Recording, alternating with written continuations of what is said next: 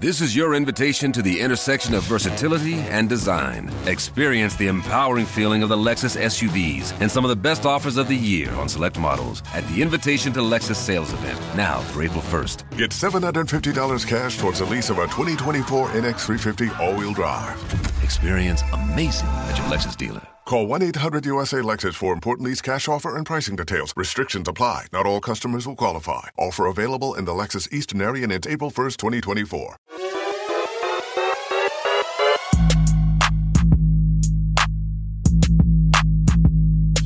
Servus Leute, herzlich willkommen in einem neuen Video der Mission Money. Wie angekündigt, wir sind sozusagen im Außendienst, Matthias und ich. Und ähm, wir sind zu Gast bei einem natürlich unserer Lieblings- äh, Interviewgäste, muss man ehrlicherweise sagen. Da brauche ich auch nicht viel und lange drum rumreden. Er ist Deutschlands bekanntester Ökonom, war früher ähm, Professor an der LMU für Volkswirtschaftslehre und bis 2016 lange Jahre IFO-Präsident. Herzlich willkommen, Hans-Werner Sinn. Freue mich sehr und vielen Dank, dass wir bei Ihnen zu Gast sein dürfen. Mal ein bisschen eine andere Atmosphäre. Ja, Herr Sinn, ähm, ich habe es gerade vorhin schon gesagt, äh, unser beider erstes Gespräch ist knapp 20 Jahre schon her. Damals gab es noch kein YouTube. Und äh, das war 2-2, 2-3. Deutschland war ziemlich im Siechtum. Zwei Jahre kein Wachstum, teilweise Minus, äh, oder leichte, leichte Rezession. Man wusste nicht so richtig, wo kommt das Wachstum her. Das Bargeld war eingeführt, das Euro-Bargeld und Konsum wollte auch nicht anspringen. Und Sie haben 2003, meine ich, das Buch geschrieben, ist Deutschland noch zu retten und vom Krankenmann Europas gesprochen bei Deutschland. Jetzt, das waren schon ziemlich herausfordernde Zeiten, ähm, aber jetzt sind wir in einem größeren Schlamassel, oder? Ja, jetzt betrifft er natürlich alle Länder, äh, dieser Schlamassel äh, mit der Inflation und der Energiekrise und so weiter. Äh, nur äh, die Parallele äh, besteht insofern, als Deutschland im Moment mehr Schwierigkeiten hat als andere Länder. Man könnte also wirklich fast dieses alte Wort vom Krankenmann Europas wieder aufgreifen. Denn wenn Sie sich anschauen, wie sich die Industrieproduktion in Deutschland entwickelt hat, in den letzten Jahren, dann sehen Sie, dass wir eigentlich so seit der Lehman-Krise, die alle ja mitgemacht haben, äh, eine ganz gute Performance hatten. Mhm. Äh, bis etwa 2017. Ja. 17, 18. Wir haben also den Rest äh, der Eurozone geschlagen, was die, das Wachstum betraf. Wir kamen schnell wieder raus und mhm. gingen schnell über das alte Niveau, während viele Länder in der Eurozone es überhaupt nicht geschafft haben, an das alte Niveau anzukommen. Und ähm, aber seit 2018 ist irgendwie der Wurm drin. Die Industrieproduktion geht tatsächlich zurück. Mhm. Wir haben da eine Rezession in der Industrie und das hatte ähm, damals 2018, 19 ja noch nichts mit Corona zu tun. Mhm. Äh, das fing ja erst 2020 an. Corona zeigt sich dann auch, das ist ein starker Einbruch.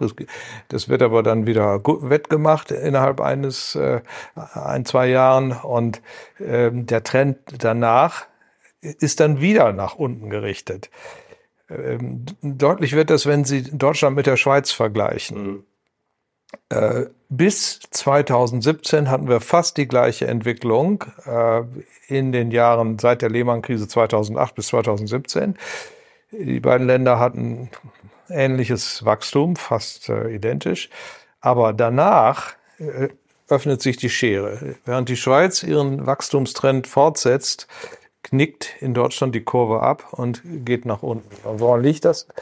Das liegt äh, für meine Begriffe an der Schwierigkeit der deutschen Automobilindustrie, äh, die ähm, ähm, wiederum zu tun hat mit den Mogeleien, mit der Dieselverdammung und dann schließlich mit den politischen Vorgaben aus Brüssel, die dann folgten, die praktisch äh, auf ein Verbrennerverbot hinausliefen. Wir haben damals eine Verordnung gekriegt von der EU, die direkt rechtswirksam in den europäischen Ländern ist, die CO2-Verordnung, äh, nach der äh, äh, ein Auto, eine Autoflotte eines Herstellers pro 100 Kilometer umgerechnet gerade mal 2,2 Liter Diesel-Äquivalente verbrauchen durfte. Also das waren dann so und so viel Gramm pro ein Kilometer CO2-Ausstoß kann man umrechnen in ja, ja. Dieseläquivalente. Und äh, das war ja unerfüllbar. Es ist ja nicht möglich, äh, Verbrennungsmotoren und Autos zu produzieren, wo man sich reinsetzen will, die einigermaßen sicher sind, die mit 2,2 äh, Liter pro 100 Kilometer auskommen. Die, die besten Ingenieure schaffen das nicht. Und dann hat man noch nachgehakt äh, und hat es zweimal noch verschärft, äh, diese.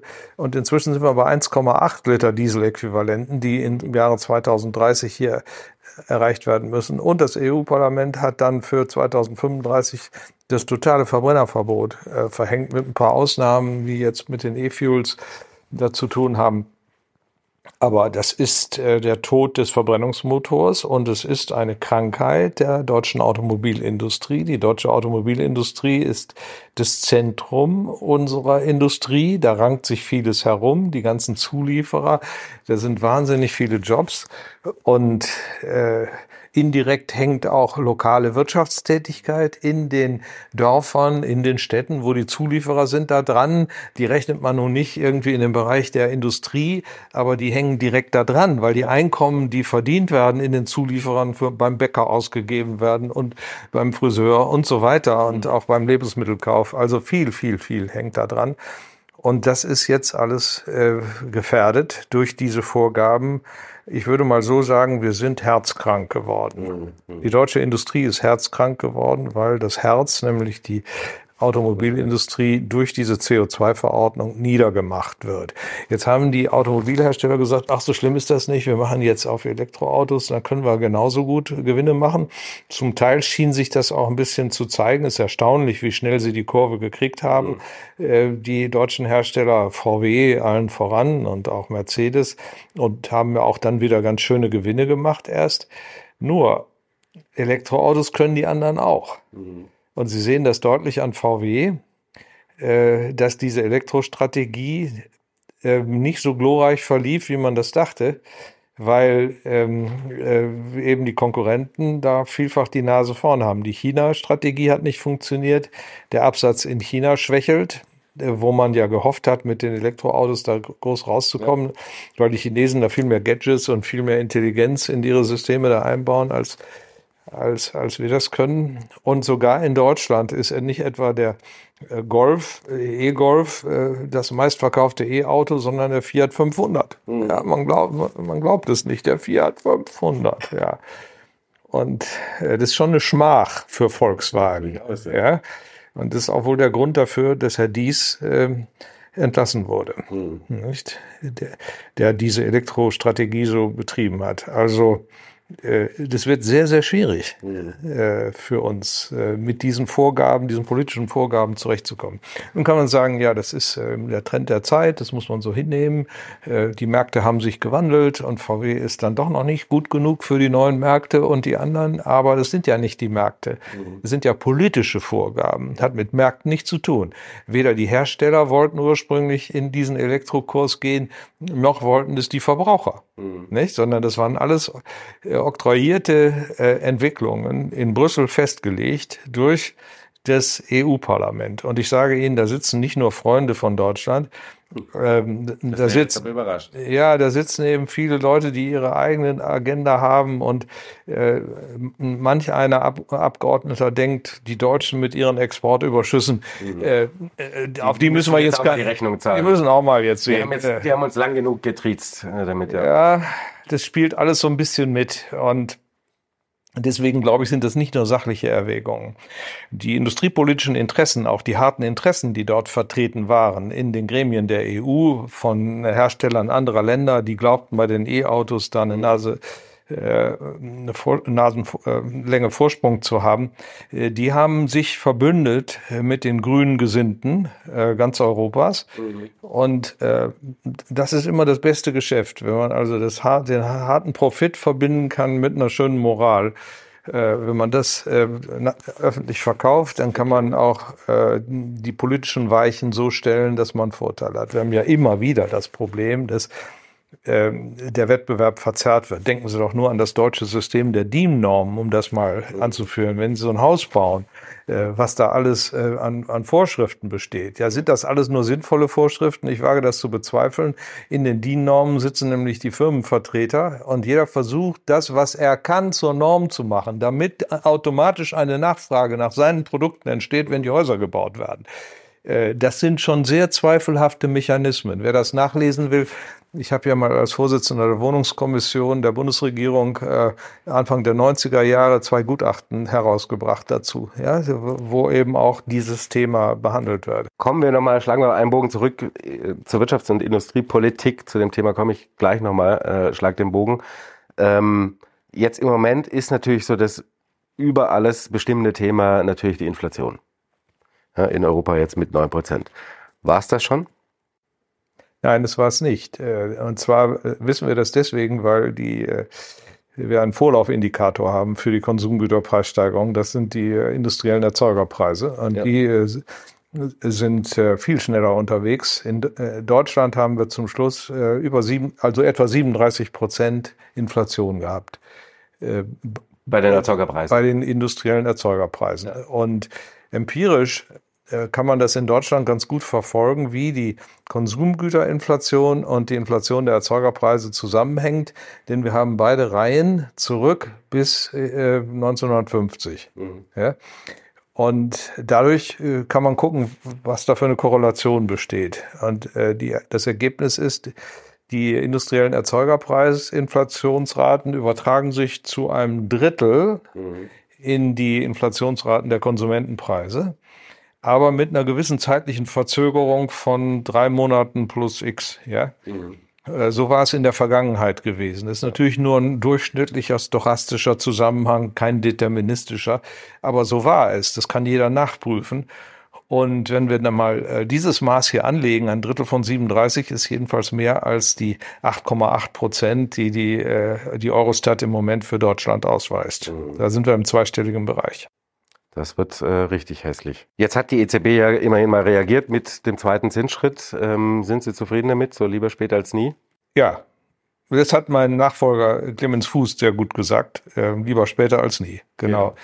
Das ist der richtige Slogan. Also insofern muss man äh, jetzt der EZB auch Respekt zollen, äh, insbesondere auch Frau Lagarde, dass sie die Kurve gekriegt hat. Sie hat sich auch quasi entschuldigt bei der Pressekonferenz. Ja, absolut, ja indem sie gesagt hat, es tut uns leid, dass wir also falsche Prognosen gemacht haben letztes Jahr noch. Sie hatte ja noch im November davon gesprochen, dass es nur ein Huckel sei, diese Inflation. Und sie sagt, wenn da ein Huckel ist, dann geht das auch wieder runter. das war die Begründung. Ja, naja, wenn es ein Huckel ist, geht es wieder runter. Ist klar, ist aber keine Begründung, weil es kein Huckel ist. Ich meine, das hat, dafür hatte sie ja keine Begründung geliefert. Und das waren falsche Prognosen ähm, ihres äh, ihrer Beratungsabteilung da, sie hat ja eine volkswirtschaftliche Abteilung, die haben halt mit komischen Modellen gearbeitet, die also dieses Phänomen nicht richtig erfasst haben. Die haben ja keine Rationierung weltweit, wie sie durch Corona kam. Äh, sie haben nicht die Quarantänemaßnahmen auf den, äh, bei den Häfen, die zu, zu den Staus von Tausenden von Schiffen vor den chinesischen Häfen und auch vor, vor amerikanischen Häfen äh, temporär geführt haben. Das war da ja alles gar nicht drin. Und das sind aber äh, Mechanismen, die jetzt äh, zum Tragen kommen.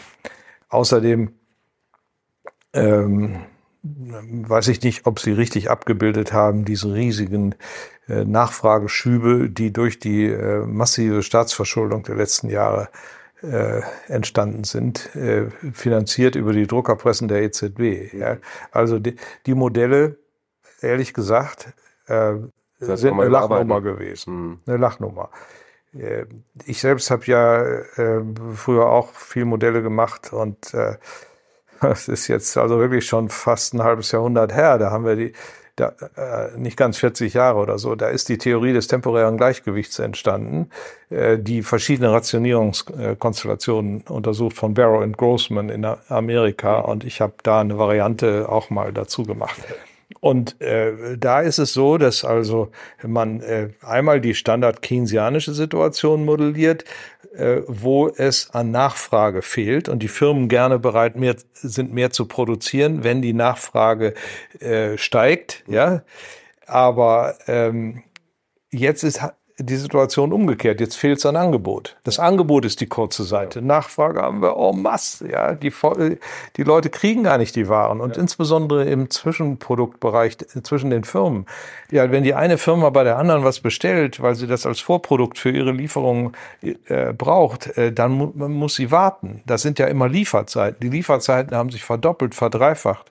Die Preise sind deswegen hochgegangen, weil die äh, Verkäufer jetzt äh, die Macht haben, die Preise zu erhöhen und die Käufer sind ähm, notgedrungen äh, jetzt bereit, höhere Preise zu zahlen, damit sie überhaupt irgendwas kriegen. Mhm. Damit, weil sonst alles bei ihnen blockiert ist.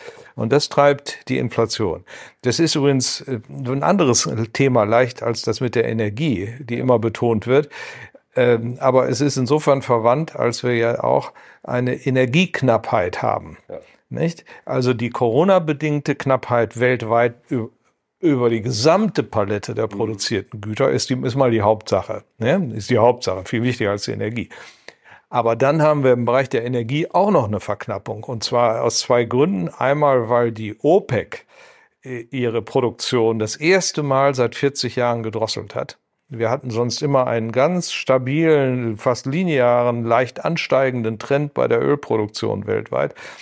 Und äh, jetzt, als die Corona-Pandemie war, äh, This is your invitation to the intersection of versatility and design. Experience the empowering feeling of the Lexus SUVs and some of the best offers of the year on select models at the Invitation to Lexus sales event now through April 1st. Get $750 cash towards the lease of a 2024 NX350 all-wheel drive. Experience amazing at your Lexus dealer. Call 1 800 USA Lexus for important lease cash offer and pricing details. Restrictions apply. Not all customers will qualify. Offer available in the Lexus Eastern area it's April 1st, 2024. Merkten die plötzlich, dass sie Öl nicht verkaufen können. Die, die Preise fielen ins Bodenlose 2020. Und dann haben sie die Notbremse gezogen, haben gesagt, jetzt müssen wir auch weniger produzieren.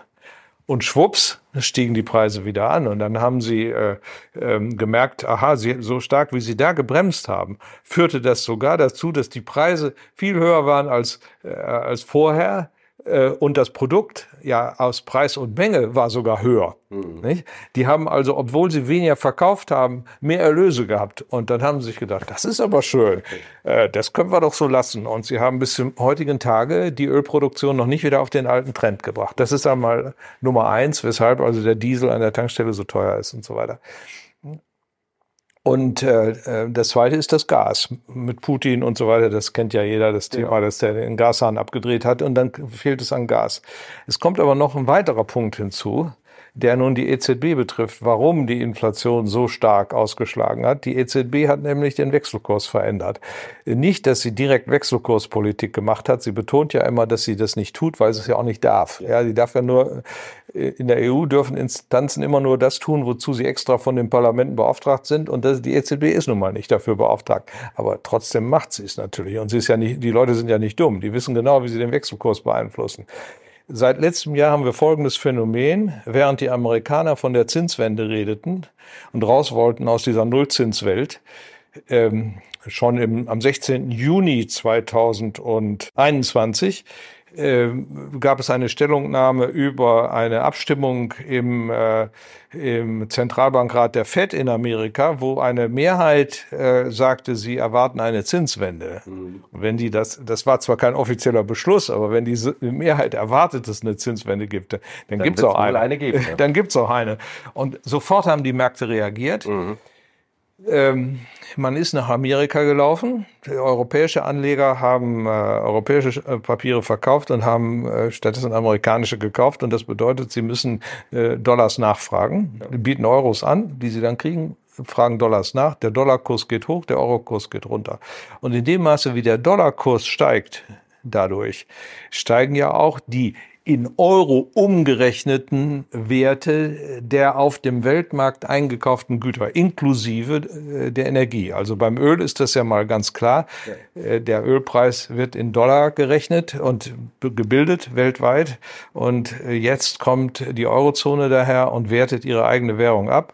Und zwar seit dem Juni letzten Jahres sind es 21 Prozent. Mhm. Also Moment, Dollar 21 Prozent aufgewertet und jetzt muss man im und vom 100 rechnen und so weiter, äh, dann ist der Euro entsprechend runtergegangen.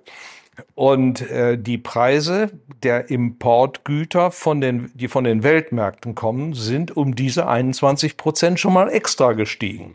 Ja, und das ist ein Teil des, der Energieproblematik. Nun kann man sagen, das betrifft aber nicht das Putin-Gas, das ist ja auch teurer geworden, äh, denn das wird ja nicht in Dollar abgerechnet. Ähm, äh, das betrifft es aber insofern, als äh, Putin ja jetzt den Gashahn zugedreht hat, das für sich genommen äh, würde, erzeugt eine riesige Knappheit, die Preise gehen in den Himmel. Sie können aber nicht beliebig in den Himmel gehen, sie können nur bis zum Weltmarktniveau gehen. Mhm. Nicht? Ja. Weil wenn sie höher steigen, äh, dann lohnt es sich äh, für die Händler auf dem Weltmarkt zu kaufen und in Europa zu verkaufen. Sie sind also gedeckelt beim, beim Weltmarktniveau. Und dieses Weltmarktniveau, wo der Deckel liegt, das hat die EZB wiederum erhöht durch die Euroabwertung, die, die sie durch ihre äh, zögerliche Zinsanpassung verursacht hat. Nicht? Die Amerikaner haben es eher angekündigt und auch eher gemacht mit der Zinserhöhung. Die Europäer sind dann zwangsläufig gefolgt, haben jetzt eine etwas deutlichere Kehrtwende gezeigt, durch Frau Lagarde äh, verkündet. Aber insgesamt ist der Spread zwischen den amerikanischen Zinsen am kurzen Ende und am langen Ende auch und dem europäischen Zinsen gestiegen. Ja. Ne? Und äh, dann macht das, das, das bedeutet, dass es immer noch attraktiv ist, aus der Sicht der Anleger nach Amerika zu gehen. Oder war lange Zeit, seit dem letzten Jahr. Und das hat die äh, Euro-Abwertung und einen Gutteil der Inflation mit erklärt. Da ist die EZB aber still. Ja. Ja, Frau Lagarde hat dazu gesagt, nee, wir haben mit die Energiepreise haben wir nicht beeinflusst. Da können wir nichts für. Ja, können wir nichts für. Leuchtet doch unmittelbar ein, nicht? Genau, ja. Ja, aber Absolut. der Wechselkursmechanismus ist, liegt doch auf der Hand. Das ist einer der klarsten Mechanismen, die wir überhaupt haben in der Absolut, Ökonomie. Äh, den äh, kann sie doch nicht leugnen. Äh, mal gucken, wie sie sich da rausfindet. Es soll da noch eine Studie geben, um diesen Wechselkurseffekt auch überhaupt zu berechnen. Aber gar nicht mal so auf die Preise, mal gucken, was dabei rauskommt. Genau, erst mal schauen, ja. ja. Ähm, wie viel, also wie groß ist überhaupt der Spielraum der EZB, ähm, gegen die Inflation vorzugehen? Sie haben ja gesagt, wir haben ein Angebotsproblem. Kann die EZB überhaupt maßgeblich die Inflation drücken? Auch ja, die EZB kann ja durch die hohen Zinsen die Nachfrage nach Krediten reduzieren. Kredite fragt man nach, um Häuser zu bauen, um Maschinen zu kaufen oder irgendwas. Jedenfalls äh, kann sie die gesamtwirtschaftliche Nachfrage reduzieren. Ja.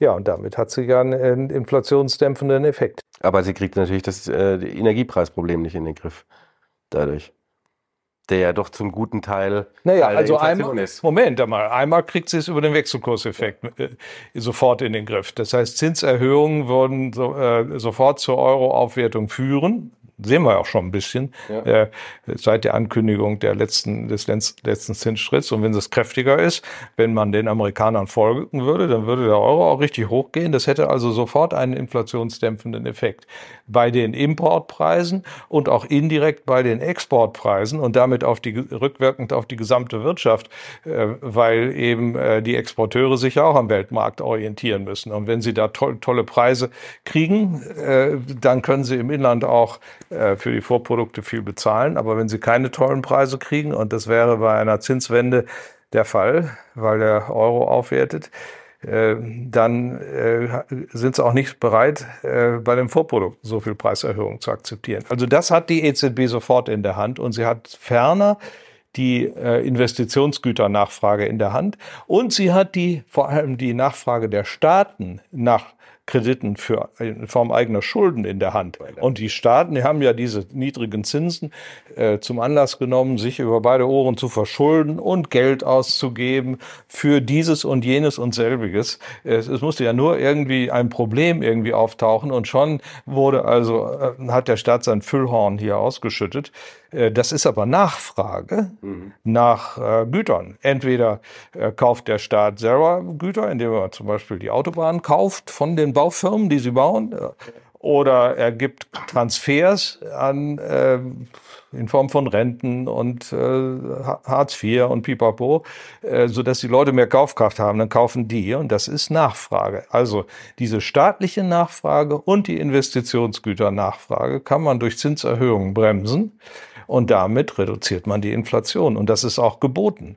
In einer Situation, wo das Angebot kleiner ist als die Nachfrage, äh, ist es sinnvoll, die Nachfrage zu reduzieren auf das Angebot, damit es die Inflation nicht gibt. Und man muss dann grundsätzlich nicht befürchten, dass das rezessiv ist, weil äh, es kommt ja gar nicht auf die Nachfrage an. Äh, die, die, die, die Knappheit und die Engpässe liegen ja beim Angebot sowieso, mhm. nicht?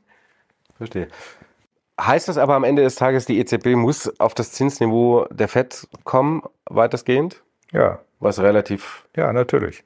Das wären aber große Schritte, weil im Moment gibt es ja schon so die ersten, auch in den USA, die ersten Tendenzen, jetzt um 100 Basispunkte zu erhöhen. Und wir sind ganz schön weit hinterher. Ja, was heißt Tendenzen? Also ich halte mich an das, was ist. Äh, um 100 haben sie es noch nicht erhöht, aber sie sind uns immer äh, eine Nasenlänge voraus. Sie machen den Zinsschritt erst und dann folgen wir. Und äh, jedenfalls ist der Abstand ähm, größer geworden. Jetzt, der, durch den letzten Schritt, ist er für sich genommen wieder etwas kleiner geworden. Nein, wir sollten das mitmachen, damit der Euro wieder auf ein vernünftiges Niveau kommt wertvoller ist, dann äh, hört die Inflation zum, äh, dadurch auf und das hat auch einen starken Realeinkommenseffekt, gerade für die äh, Leute, die nicht so viel Geld haben. Äh, die werden ja durch die Inflation auch sehr, äh, sehr stark getroffen. Und das könnte man dann ab, reduzieren zumindest. Das hat die EZB natürlich ein Problem, das die FED nicht hat. Es sind so viele Länder mit so vielen unterschiedlichen Stimmungen und Strömungen und Gefühlswelten.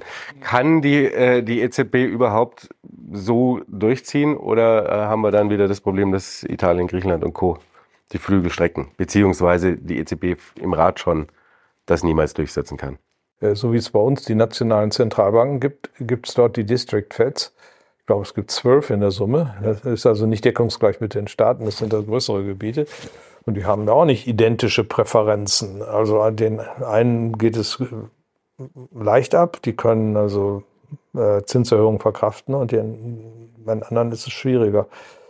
Aber Sie haben recht, wir haben in Europa insofern ein Sonderproblem, als äh, hm, der Mittelmeerraum äh, strukturelle Schwierigkeiten hat in einer Art und Weise, wie wir, das, äh, wie wir da in Amerika keine Parallele sehen. Und das liegt eben daran, dass das noch die Nachwirkungen äh, der Euro-Einführung sind. Bei der Euro-Einführung ähm, kamen die Südländer ja plötzlich an äh, die gleichen niedrigen Zinsen ran, wie sie Deutschland vorher vorbehalten zu sein schienen.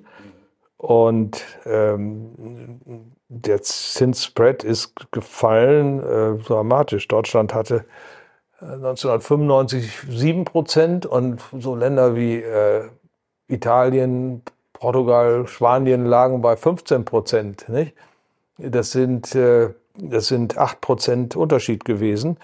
Und äh, kaum wurde gesagt, dass der Euro kommt, 1999 sollte er virtuell kommen, 98, äh, 95 im Dezember ist auf der Regierungskonferenz von Madrid festgelegt worden, wann der nun kommt und wie das alles gehen soll. Kaum war diese Regierungskonferenz gewesen, gab es eine Phase der Zinsangleichung. Und die Zinsangleichung war praktisch abgeschlossen, äh, bevor der virtuelle Euro überhaupt eingeführt wurde. Konkret im Mai, glaube ich, 1998 vor dem 1. Januar 99, weil da schon die Wechselkurse unwiderruflich festgelegt wurden. Und siehe da, die Länder haben viel Geld gespart, äh, weil sie nicht mehr so hohe Zinsen auf ihre Staatsschulden zahlen mussten und umgekehrt fühlten sie sich angeregt, äh, den Vorteil der niedrigen Zinsen auszunutzen und sich kräftig zu verschulden. Dann gab es also einen verschuldungsgetriebenen Wirtschaftsboom über die Staatsverschuldung im Wesentlichen, aber auch über die private Verschuldung. Ähm, Bonanza quasi entstand. Überall wurde gebaut, eine unglaubliche Wirtschaftstätigkeit und die Gewerkschaften konnten die Löhne erhöhen, sodass jeder was davon hatte. Äh, das war diese Anfangsphase. Ähm, das hörte dann auf mit der Lehman-Krise, als auf einmal äh, äh, der Kredit nicht mehr floss und äh, ähm, dann brachen die strukturellen Probleme, die sich durch die Verteuerung Südeuropas hier ergeben hatten, auf. Nicht einige sagen, wir waren schuld, weil wir unsere Löhne zu langsam erhöht haben. Na gut, Das kann man so und so sehen. Das ist aber derselbe Vorgang. Ich will das gar nicht weiter bewerten. Äh, fest steht, ist dort, dass Deutschland äh, eben äh, wenig Lohnsteigerungen hatte. Minus hatten wir nicht. Mhm. Und die Südländer hatten extrem hohe Lohnsteigerungen. Diese Lohnsteigerungen gingen über den Produktivitätszuwachs hinaus und haben dann zu einer Erhöhung des allgemeinen Preisniveaus geführt. Und der Süden hat damit seine Wettbewerbsfähigkeit verloren. Das war äh, dieses Hauptproblem. Das haben wir in Amerika nicht. Ne? Also wir haben jetzt nicht eine Gruppe von äh, äh, Staaten oder Distrikten der Fed, äh, wo es eben wirtschaftlich überhaupt nicht läuft und man deswegen ähm, ähm, jetzt äh, Hilfsmaßnahmen und Verschuldungsprogramme en masse äh, unbedingt braucht, damit, damit man weiter überleben kann. Ja, aber das macht die, also quasi ein, ein, ein, ein rigoroses Eingreifen, wie es die Fed hat, bei der EZB eher unwahrscheinlich. Ja, weil das ist, äh, das ist so. Und das ist auch schon die These, die ich auch mal geäußert habe, dass eben, das habe ich ja letztes Jahr auch schon mehrfach gesagt, investiert in den Dollar, weil äh, die EZB den, der Zinswende nicht folgen wird. Und es wird eine Aufwertung des Dollar geben. Ne? So war das. Und der Grund ist das, was Sie sagen. Also man kann statt Hans-Werner Sind hier auch vielleicht besser anführen, äh, eine Gruppe von Zentralbankern unter der Leitung von Ottmar Issing, dem Ex-Chefvolkswirt, aber auch ähm, Franzos französische Zentralbanker und aus Holland und aus Österreich und so weiter waren dabei, äh, auch berühmte Leute. Und die haben im Herbst 2019 ein Memorandum äh, veröffentlicht, in dem sie sagten, die EZB äh, setzt sich durch ihre Null- und Negativzinspolitik dem Verdacht aus, nicht mehr Geldpolitik machen zu wollen, sondern überschuldeten Staaten der Eurozone helfen zu wollen. Mhm. Das ist ein Verdacht, den ich nachvollziehen kann. Aber bitte, ich zitiere hier nur äh, Leute, die es besser wissen müssen als ich. Bei Ottmar Essing waren wir im äh, Frühjahr, kurz bevor Corona-Lockdown war. Ähm, er hat das alles ausführlich nochmal uns schon erzählt, ja. Ähm, Schlagen wir mal ganz kurz den Bogen nach Deutschland zurück. Ähm, was halten Sie denn von unserem tollen Entlastungspaket? Wuchtig oder geht so? Ich, Bisschen eine Mogelpackung. Ich sehe das Paket noch nicht richtig. Das, ich, ich weiß, ich, ich höre immer davon, da sind immer Bruchstücke. Ich weiß noch nicht, was da richtig alles, äh, äh, wer bekommt, unter welchen Bedingungen. Aber jedenfalls wird wieder Geld ausgegeben. Und Geld, das der Staat gar nicht hat, und dieses Geld wird vermutlich äh, wieder auf neue Verschuldung hinauslaufen. Und äh, damit ist dieses Paket äh, inflationär. Mhm. Also das, das haben ja viele noch nicht kapiert. Ja, die sind noch in der alten Welt vor dieser äh, Stagflation, die wir jetzt äh, offenkundig haben, bestreitet ja auch keiner mehr. In der alten Welt, wo ähm, auch so keynesianische Probleme vorlagen, dass die Nachfrage nicht fehlte und wo viel Geld in die Horte wanderte, wanderte, da konnte man sich vorstellen, dass also ähm, Staatsverschuldung ähm, eher nur belebend ist, ohne dass das Inflation gibt. Aber dies ist jetzt nicht mehr so. Wir haben ja Inflation und jede Staatsverschuldung ist nicht belebend, sondern ist inflationär. Da belebt sich nichts, weil die Angebotsseite äh, die knappe Seite ist. Mhm. Putin liefert nicht mehr Gas, äh, die OPEC liefert nicht mehr Öl äh, bloß weil wir Nachfragepolitik machen und äh, die Chinesen äh, ändern ihre Quarantänepolitik, die zu den Staus in den Häfen führt, auch nicht. Ja. Ne?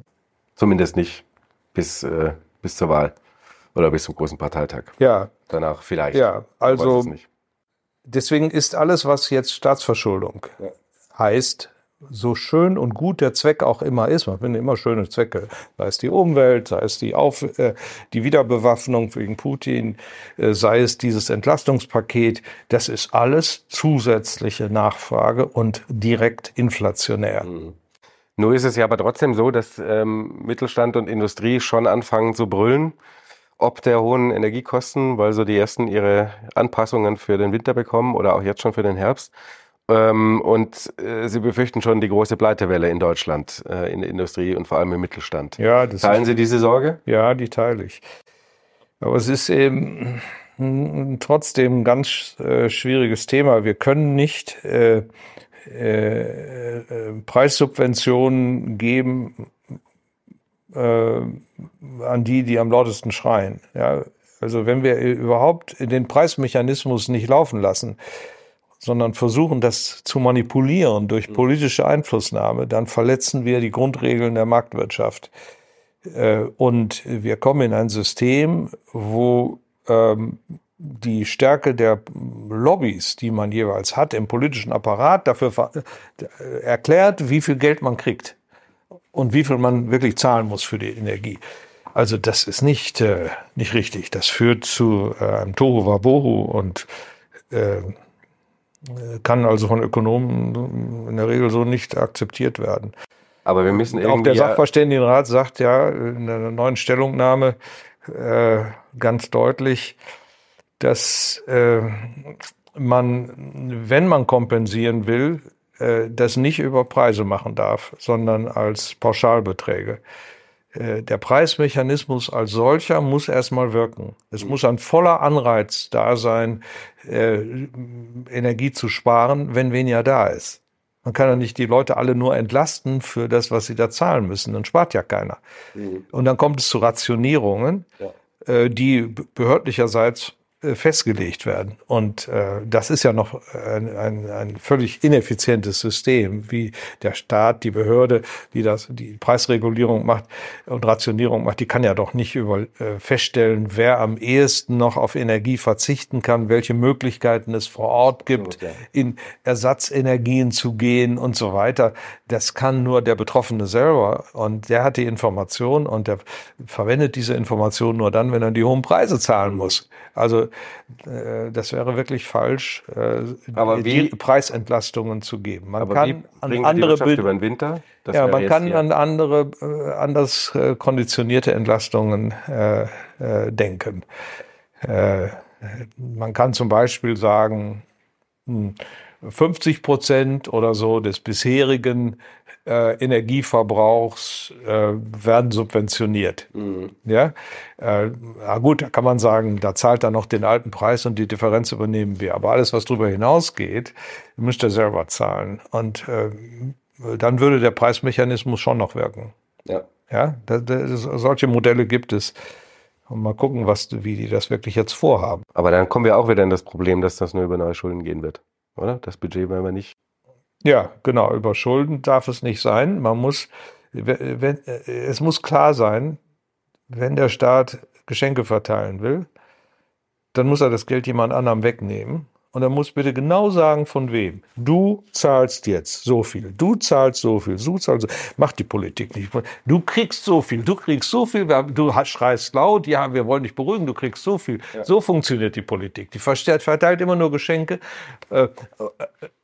Dahinter stehen aber all die, die die Lasten tragen. Das sind, die Lasten sind genauso groß wie die Geschenke.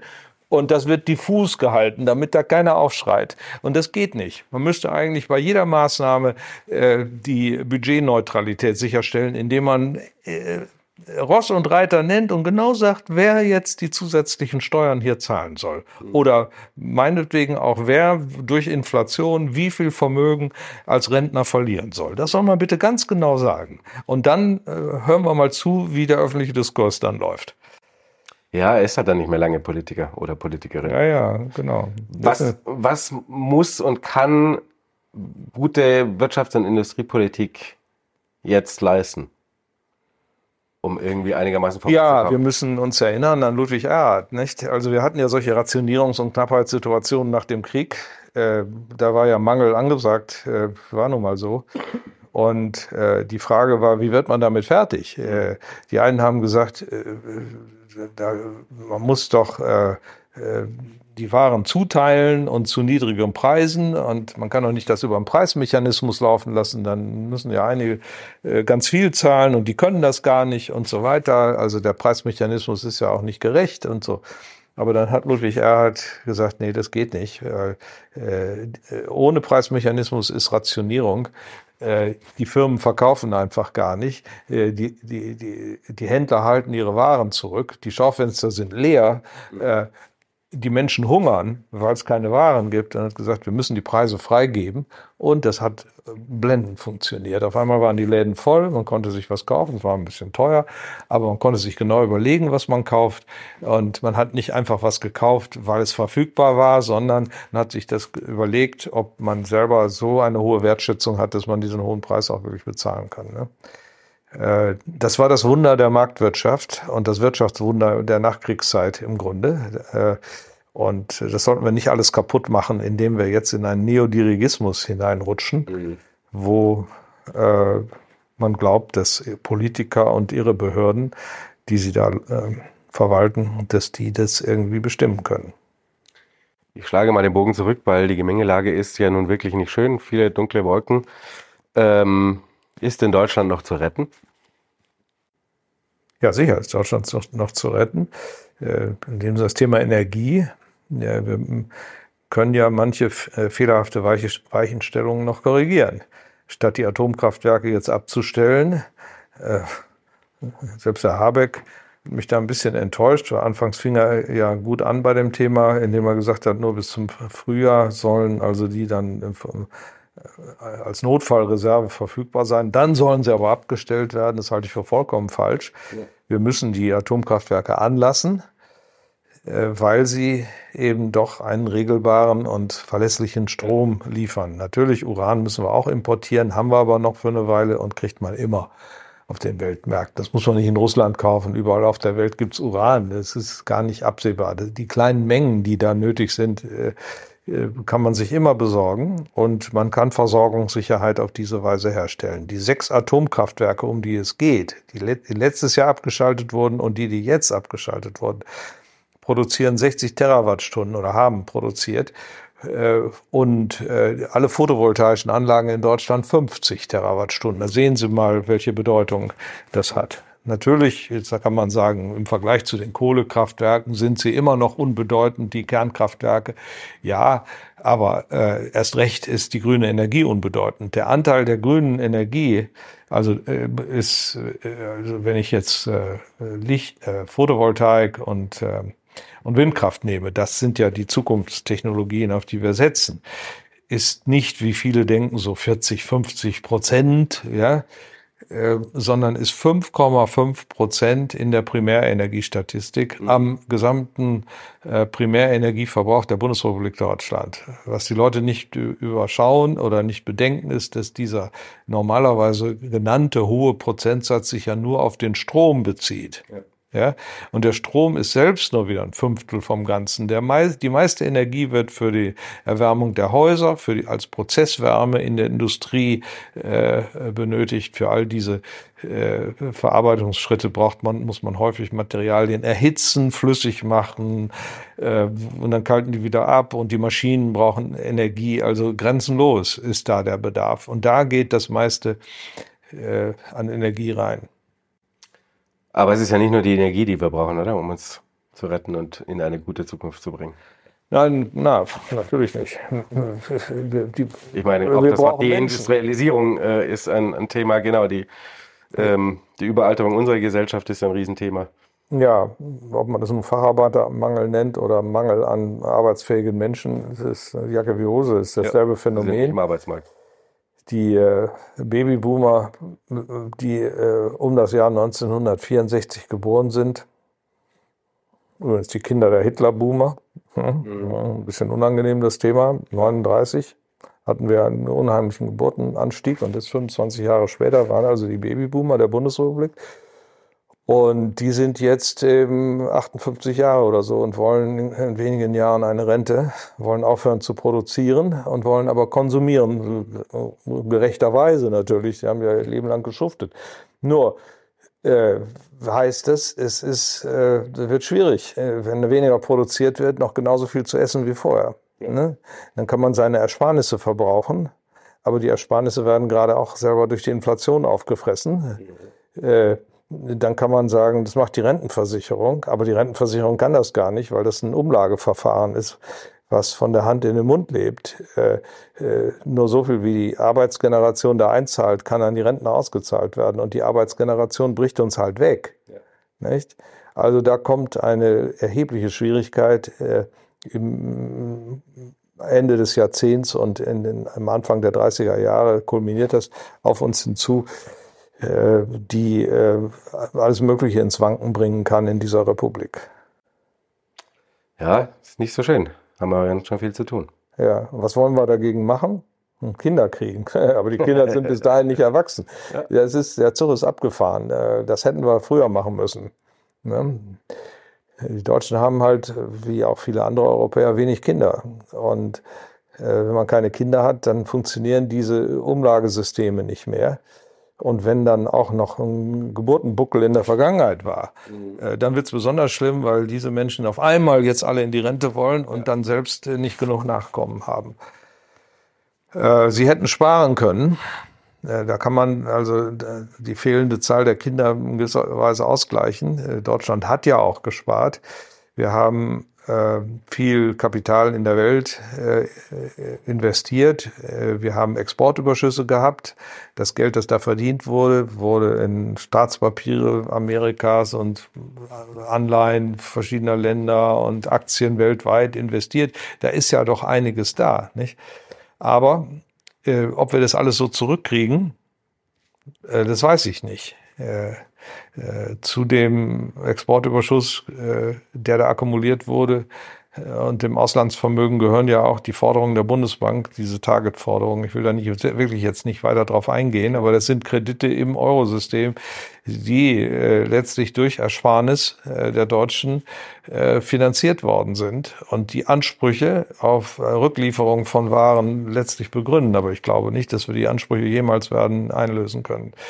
Und das kommt dann alles in diese Phase hinein, wo die Babyboomer äh, an ihr Vermögen ran wollen. Und es ist ja natürlich, also es klingt auch nicht nach einem äh, super Geschäftsmodell, wenn man sagt, man verkauft das Tafelsilber sozusagen, das Familientafelsilber. Irgendwie muss man überlegen, wie es danach auch weitergeht. Ja, wir können ja nicht jetzt zum Beispiel, Tafelsilber wäre jetzt, wenn wir jetzt unseren Mittelstand verkaufen an die Chinesen, ja. äh, um davon zu leben. Also erstmal kriegt das Geld ja auch nicht der Staat so unmittelbar, sondern äh, der Verkäufer. Und äh, das ist wenig. Es ist ja nicht, noch nicht mal das Tafelsilber, es ist eigentlich äh, die produktive Basis, nicht? Die können wir nicht einfach verkaufen. Die vorige Bundesregierung hat das Thema problematisiert und hat gesagt, wir müssen da ein bisschen ein Auge drauf haben. Wir können nicht alles zulassen, dass alle Firmen verkauft werden. Man kann nicht einfach eine Firma nach China verkaufen aus einer Branche und mit dieser Firma das ganze Wissen der ganzen Branche dazu. Denn die Chinesen brauchen nur eine Firma einer Branche, und da wissen sie, wie das geht. Mhm. Ja? Und haben sie das Know-how. Ähm, das ist, war ein bisschen blauäugig, die Vorstellung, dass man im freien Markt sozusagen auch für Firmenkäufe nach Belieben zulassen muss. Also da bin ich doch vorsichtig bei dieser Positionierung. Und äh, der vorige Wirtschaftsminister Altmaier hat das ja auch problematisiert und, glaube ich, die richtigen Schlüsse gezogen. Herr Sinn, ich glaube, wir sind schon wieder ziemlich weit gekommen. Vielen Dank für dieses Gespräch. Gerne. Ja, Freunde, äh, ich hoffe, euch hat es gefallen. Gerne in den Kommentaren eure Meinung dazu, regen Austausch. Immer schön anständig sein dabei, einen guten Ton bewahren. Und ansonsten liken, teilen, abonnieren wie immer. Macht's gut, bis bald. Ciao.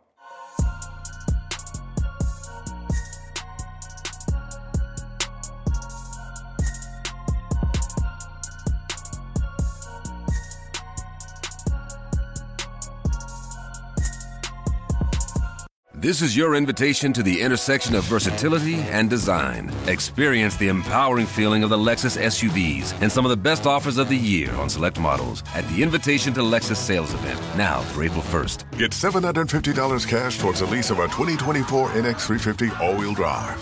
Experience amazing at your Lexus dealer. Call 1 800 USA Lexus for important lease cash offer and pricing details. Restrictions apply. Not all customers will qualify. Offer available in the Lexus Eastern area it's April 1st, 2024.